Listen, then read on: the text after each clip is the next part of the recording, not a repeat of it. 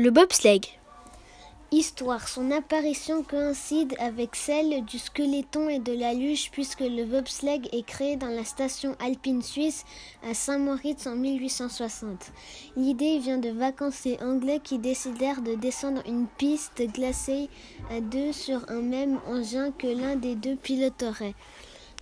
La première course à quatre a lieu en 1924 aux premiers Jeux olympiques d'hiver à Chamonix en France.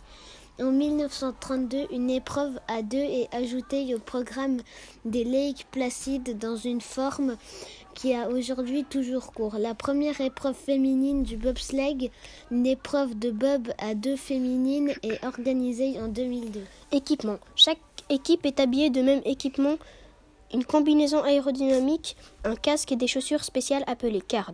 Équipe. Le bobsleigh est un sport d'hiver dans lequel des équipes de deux ou quatre bobbers effectuent des courses chronométrées à bord d'un engin carré glissant sur une étroite et sinueuse piste glacée en pente. Record. L'équipe de la Lettonie est allée à 151 km/h en 2009. Athlète marquant. Le français Johan Claret a atteint la vitesse de 161 km/h en 2013. JOJ 2020.